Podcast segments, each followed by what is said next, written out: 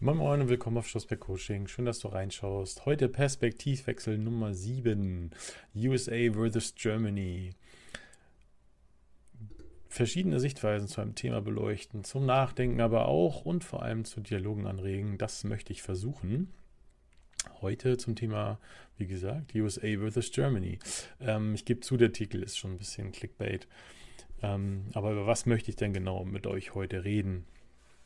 Ein Vergleich von Deutschland zu den USA, im Speziellen auf die Trainer und ihre Motivation, ähm, aber auch ihr Umfeld, ähm, das, die, die Ausbildung, die sie haben, ähm, die Ressourcen, die ihnen zur Verfügung stehen, auf die sie zurückgreifen können. Dabei möchte ich auch Schul- und Universitätssystem vergleichen im Vergleich zu Deutschland, dem Vereinswesen und ähm, mich aber nicht nur darauf beschränken, die Perspektive dabei auf die Trainer lenken und vor allem, wie sie dann in diesem Umfeld aufwachsen und wie sie dadurch geprägt werden. Und dadurch vielleicht ein paar Entscheidungen, die amerikanische Trainer treffen, vielleicht einfach nur greifbarer machen. Ähm, ebenfalls den Umgang mit Menschen von amerikanischen Trainern und warum dieser anders ausgeprägt ist als, äh, als in Europa oder in Deutschland. Ähm, diese und weitere Punkte möchte ich mit euch besprechen, vergleichen. Deutschland, ähm, generell kann man das, wie gesagt, auch auf Europä Europa ähm, ausweiten und amerikanischen Trainern.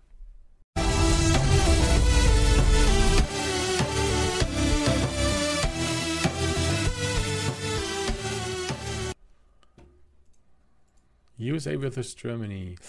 Ähm, Hauptpunkte für den Talk sind so generell Mindsets von den ähm, Trainern hier in Europa und den Amerikanern, ähm, das Umfeld, was sie natürlich auch prägt, das Fachwissen, wie und wann sie es erlangen.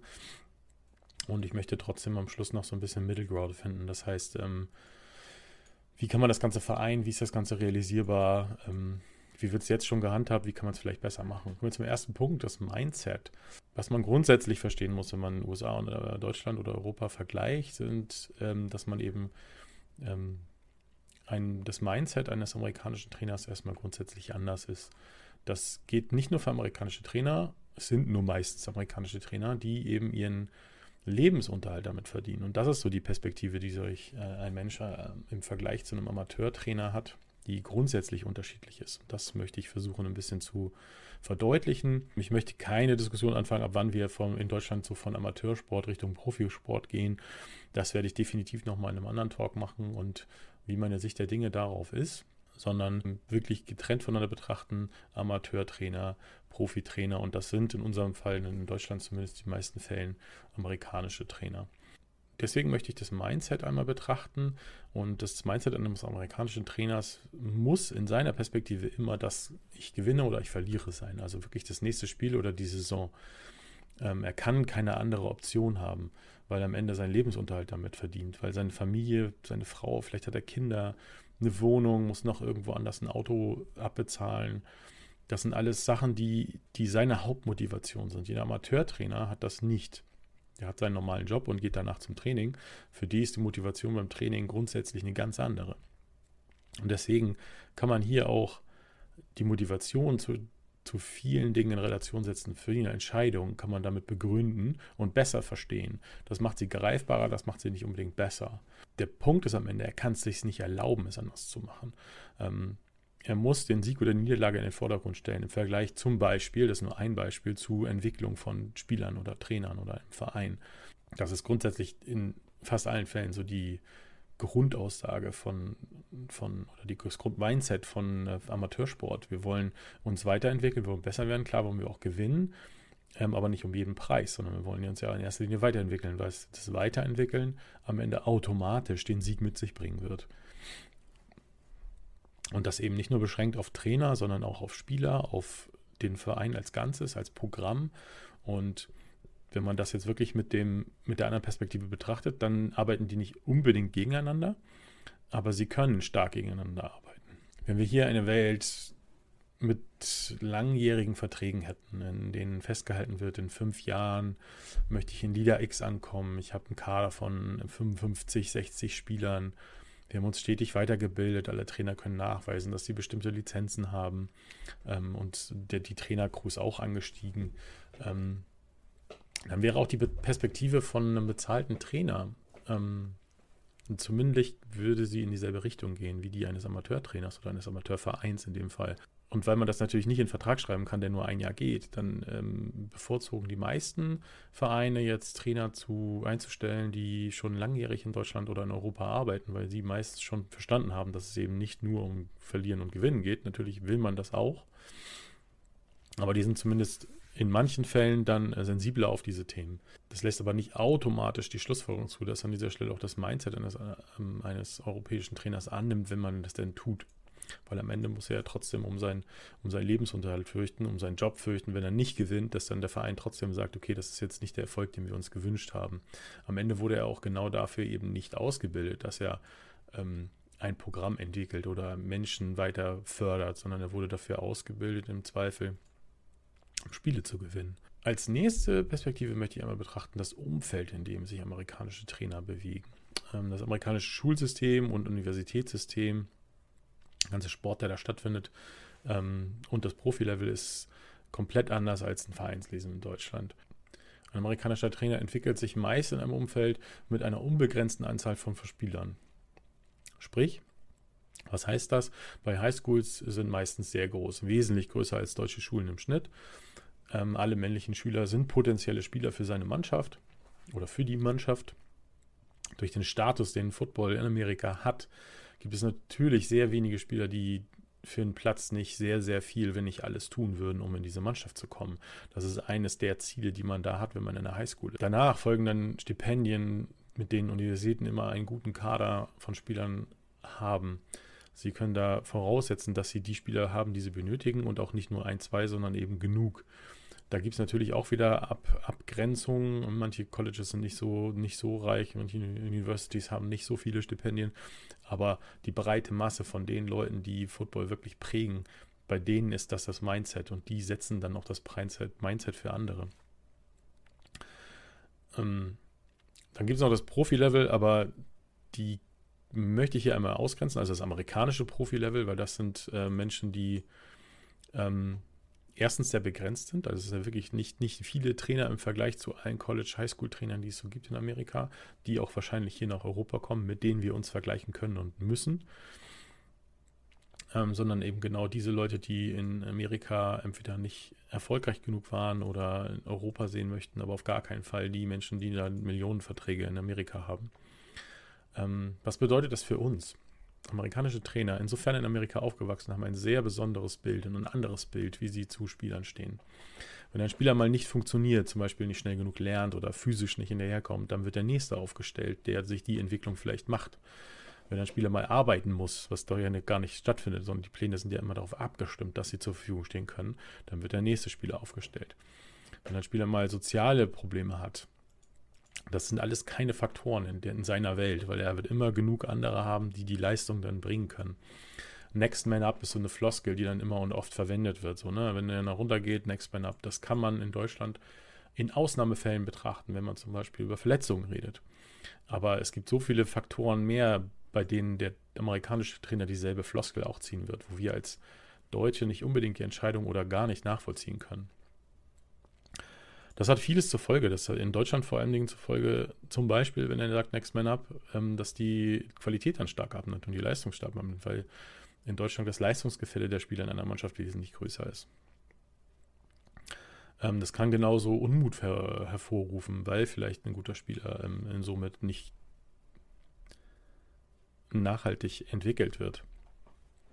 Ähm, die Belohnung für deutschen Spieler ist in den seltensten Fällen bis niemals eine Bezahlung. In den meisten Fällen ist es Kameradschaft oder Freunde, Familie, die hier im Vordergrund stehen. Insofern ist das für ihn eine grundsätzlich andere Perspektive, die auch der andere Spieler einnimmt, nicht nur der andere Trainer. Hier gibt es ein großes Aber. Natürlich würde man sagen, oh, dann hätte ja kein amerikanischer Trainer in Deutschland Erfolg, wenn er nur damit durch die Gegend läuft. Intuitiv wird das von den meisten Vereinen ähm, durch die Staff kompensiert, die halt eben eigentlich für, das Ab für Abläufe der Mannschaft zuständig sind, die Organisationen in die Hand nimmt und so weiter, die aber dann trotzdem ähm, meistens auch Seelsorger und oder Zuhörer sind. Und das ist ähm, damit eine Möglichkeit, damit umzugehen, aber das erhöht ja auch wieder die Last auf der Staff in dem Fall. Und das muss man insofern auch ähm, transparent machen, dass man da äh, auch mehr Aufgaben hat, als nur zum Beispiel den Spielberichtsbogen zu schreiben. Und das ist eine Sache, die grundsätzlich unterschätzt wird und eben intuitiv gemacht wird von den Leuten, weil die auch meistens so eine soziale Ader haben. Ähm, aber ist das der richtige Weg, ist hier die Frage. Ähm, wenn das nicht stattfindet, ähm, wird eine Mannschaft auf kurz oder lang nämlich äh, Spieler verlieren und ähm, die Mannschaft wird kleiner. Man kann das kompensieren durch gutes Recruiting, wenn die, Volk, wenn die Mannschaft dadurch ja auch erfolgreich ist und man gutes Recruiting hat, dann kann man das dadurch kompensieren. Man kann das kompensieren durch gute Nachwuchsarbeit. Ähm, falls das aber alles nicht passiert, äh, betreibt man auf lange Sicht Raubbau bei der eigenen Mannschaft. Die Spielersubstanz wird zermürbt und ähm, auf Dauer zersetzt man sich damit alleine. Also das, man muss nicht mal ein Spiel haben oder irgendwie von äußeren Einflüssen, sondern man wird sich dadurch nachhaltig selbst kaputt machen. Meine Perspektive ist da, dass man im besten Fall eine Person im Coaching-Staff hat, sogar die nur dafür zuständig ist. Also entweder fürs Controlling, für die Transparenz, was solche Sachen angeht, aber auch um sich so drum zu kümmern, ähm, dass man da wirklich die Rollen trennt und wenn man die Ehrenamtler hat, um das zu bewerkstelligen, dass man die auch wirklich einsetzt dann in der, in der Mannschaft, wo man eben solche unterschiedlichen Mindsets aufeinandertreffen, dass das entweder einfach nur deutlich gemacht wird oder wirklich der sich darum kümmern kann. Ähm, Im Zweifel aber nicht, dass er dann nur hinterher arbeitet, wenn das kaputt geht, sondern dass er auch dafür sorgt, dass es nachhaltig sich verbessert. Der nächste Punkt, den ich mal beleuchten will für die Perspektivwechsel, ist, ist Wissen, Fachwissen. Ähm, was jetzt nicht nur das reine Fachwissen, Fachkompetenz ist, sondern was für Wissen muss der überall haben. Ähm, weiß ein amerikanischer wirklich mehr als ein europäischer Trainer. Bei Fachwissen, bei reinem Football, Fachkompetenz ist es eigentlich immer so, sonst würden wir sie nicht einstellen. Ähm, das ist ein Lehrbuch auch für Amerikaner. Wie sind die da aufgestellt? Am Ende ist das hier die allergrößte Unterschiedlichkeit zum europäischen Trainer, zum deutschen Trainer und das ist die fachliche Ausbildung. Ähm, amerikanische Trainer sind hier hundertmal besser vernetzt. Die Kultur, sich untereinander auszutauschen, ist bei denen so tief drin. Also natürlich werden die sich mit ihrem Gegner über einen Gameplan unterhalten, aber die Kultur, sich untereinander auszutauschen, die Kultur, sich weiterzubilden, ist dort unheimlich tief verankert. Ähm, es gibt solche äh, Organisationen wie die AFCA, die American Football Coaches Association, die das auch zentral ähm, fördern und regeln und wo man sich auch als Deutscher eintragen kann. Das ist jetzt ein bisschen Schleifwerbung, ohne dass sie mich äh, jemals bezahlen würden. Aber das ist eine Sache, wo man sich auch eben als europäischer Trainer unheimlich gut weiterbilden kann unabhängig davon, was für Angebote man lokal bekommt oder was für Conventions hier laufen oder was für eine Lizenz man in Deutschland macht. Nicht, dass es nicht schon einige in Deutschland oder Europa versucht haben, eine Trainerorganisation zu bilden. Ähm, leider sind hier bisher wirklich alle gescheitert, ähm, was nicht unbedingt am Mindset der Trainer zu tun hat. In den meisten Fällen, wenn man mit Trainern darüber redet, dann sind sie Feuer und Flamme für sowas. Ähm, aber auch das ist definitiv ein Talk für ein, äh, für ein anderes Mal, wo man, wo ich mich auch wirklich mal ähm, mit euch drüber unterhalten möchte und wo ich mir wirklich meine Meinung dazu präsentieren möchte und was man da ähm, für große Schritte in Deutschland machen kann, wenn man das irgendwann zustande kriegen sollte. Ähm, das zur Fachkompetenz. Ähm, wichtig aber, wenn man solche Leute dann auch wirklich nach Deutschland holt oder in Deutschland anstellt, ist, ähm, wie ist denn seine Ausbildung außerhalb des Sports? Ähm, vor allem bei sozialen Aspekten. Bei deutschen Lizenzen werden vier Kompetenzen ausgebildet. Das ist die Fachkompetenz, die Methodenkompetenz, Sozialkompetenz und die individuelle Kompetenz.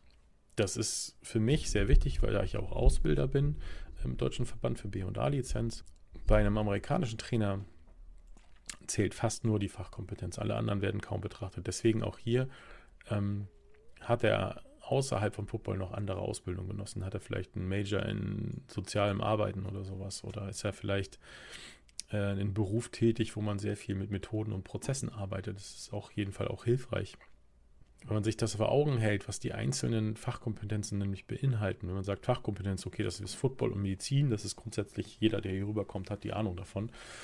Ähm, wenn man jetzt aber zum Beispiel Methodenkompetenz nimmt, also selbstständiges Planen und Lernen, Problemlösungsfähigkeiten oder Konzepte umzusetzen und die Fähigkeit, das Konzepte zu erstellen, oder Sozialkompetenz, die Kommunikationsfähigkeit und Teamfähigkeit, die er ausgeprägt hat oder ausgebildet wurde in diesen Fähigkeiten. Aber auch und insbesondere Konfliktfähigkeit. Bis hin zur Individualkompetenz, wo ähm, Eigeninitiative, Zuverlässigkeit, Flexibilität ähm, wo man wirklich versucht, seinen eigenen ähm, Charakter weiterzubilden.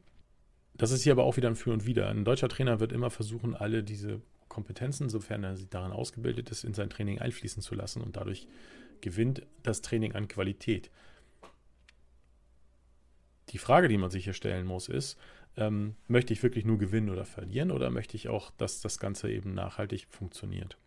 Wenn ich nämlich versuche, alle Kompetenzen einfließen zu lassen, habe ich im Zweifel auch Zeit dafür investiert, diesen Kompetenzen oder die Methoden da anzuwenden, die in diesen Kompetenzen geschult werden.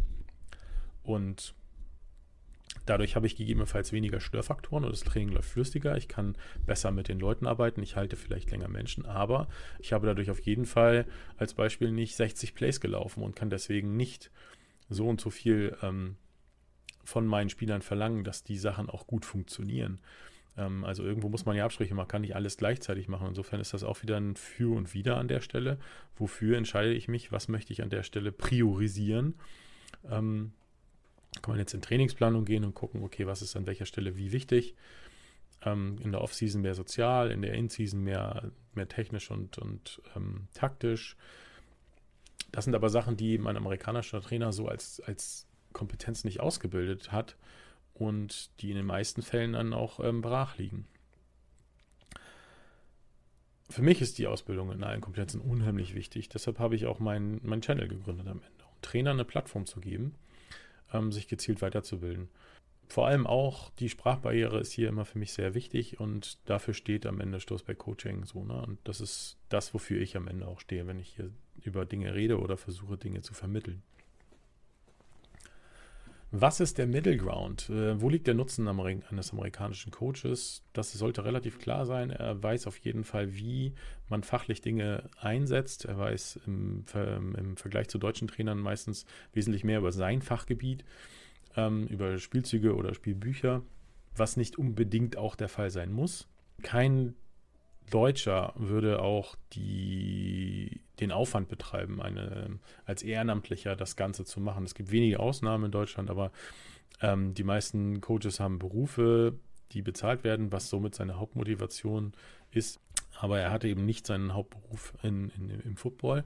Die meisten Trainer haben auch Berufe, die besser bezahlt sind als ein Headcoach-Job oder ein Job in einer deutschen Mannschaft, europäischen Mannschaft. Also werden sie auch nicht den Headcoach-Job in einem deutschen Team ausüben. In seltensten Fällen passiert das dann trotzdem, dass was ähm, entweder ist das dann die hohe Entlohnung oder eben eine andere Motivation wie Kameradschaft und andere, die ich vorher genannt habe, die das dann ähm, ermöglichen, aber auch nicht lange. Das führt dann in, in manchen Fällen dazu, dass besser qualifizierte deutsche Trainer, und zwar meine ich hier wieder alle Kompetenzen, nicht nur die Fachkompetenz, äh, und eben absolut nicht so gut qualifizierten Amerikanern arbeiten was auch wieder Unmut generieren kann. Ähm, und das kann auch kompensiert werden, insofern das allen bewusst ist. Es muss aber auch nicht. Ähm, gegebenenfalls werden sogar Ehrenamtler dann gar nicht bezahlt und das ist so dann, wo wirklich der, vielleicht sogar der amerikanische Trainer irgendwelche Entscheidungen trifft, die überhaupt nicht verstanden werden, weil das nicht transparent genug ist. Und der nicht bezahlte am deutsche Spieler oder Trainer muss dann dafür hinhalten. Und das ist so das, wo viele Vereine nicht die Grenze ziehen, was für mich unheimlich wichtig ist, ähm, weil das im Endeffekt ein bezahlter Mensch ist, der da vielleicht steht, der einem nicht bezahlt, der sein Hobby betreibt, äh, versucht, ja, vielleicht sogar zu schaden am Ende, was überhaupt nicht das Ziel sein sollte von irgendwelchen Vereinen. Ähm, und das sind sich viele an der Stelle auch nicht bewusst. Bottom line, es gibt nicht den besten Weg meiner Meinung nach. Natürlich habe ich meine Meinung und die nachhaltige Ausbildung von Spielern und Trainern. Nur das wird den Sport nach meiner Meinung auf lange Sicht wirklich weiterbringen.